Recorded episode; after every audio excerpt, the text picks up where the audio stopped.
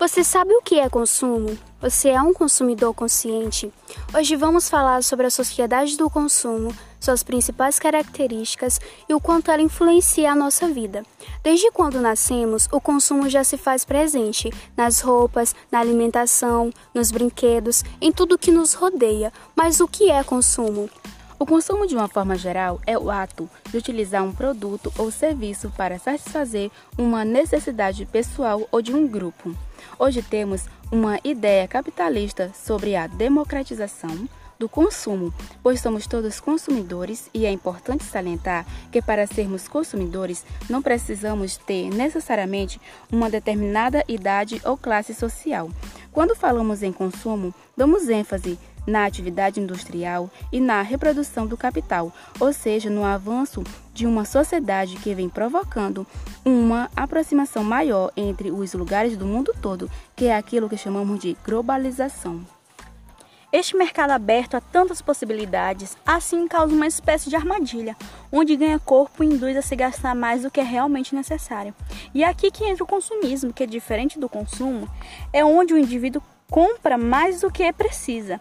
Nas sociedades antigas, ser honrado era um valor importante para ser reconhecido como uma pessoa boa. Hoje, você é reconhecido por, pelo seu padrão de consumo. A frase compro, logo existo, nunca fez tanto sentido. Na sociedade atual, o que importa é o que você tem e não o que você é. É importante comprar as coisas necessárias ou para a sobrevivência, mas fundamental para ser reconhecido. É preciso possuir o tênis do ano, os celulares e os carros mais sofisticados que possam existir, e tudo mais que as pessoas possam desejar. O capitalismo fomenta esse desejo de consumir, reforçando as ideias de classificação de pessoas por padrão de consumo. As pessoas menos favorecidas, além de não terem acesso a uma vida boa, são frustradas no desejo de reconhecimento. Muitas vezes, como estudante, cheguei a ver e vivenciar o quanto o consumismo causa um padrão de superioridade e o quanto as pessoas são excluídas dessas relações sociais pelo fato de não estarem dentro do padrão.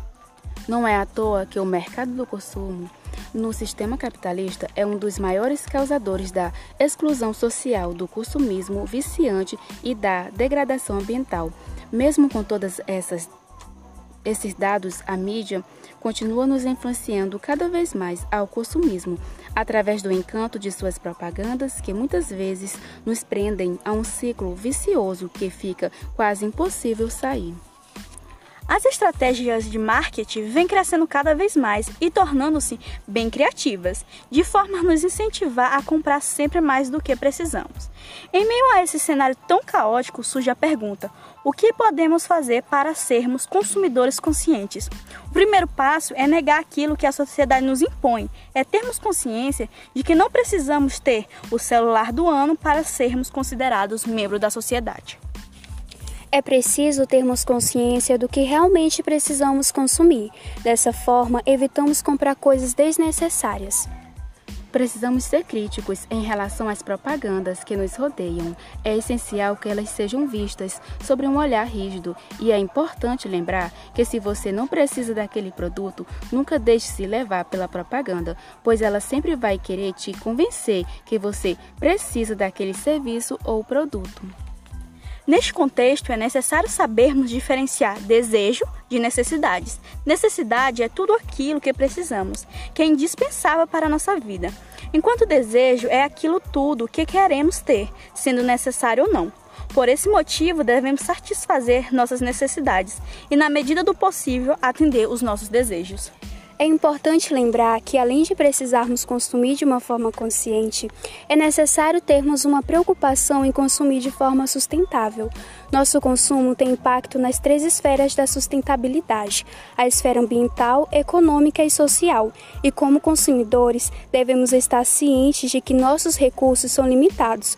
Por isso, precisamos adquirir produtos para o cotidiano de forma responsável. Práticas simples e não tão grandiosas como essas podem gerar novos hábitos de consumo que talvez em um futuro próximo poderá reduzir os impactos do consumismo no mundo que vivemos. Lembre-se que a mudança radical que precisamos está na junção das pequenas atitudes.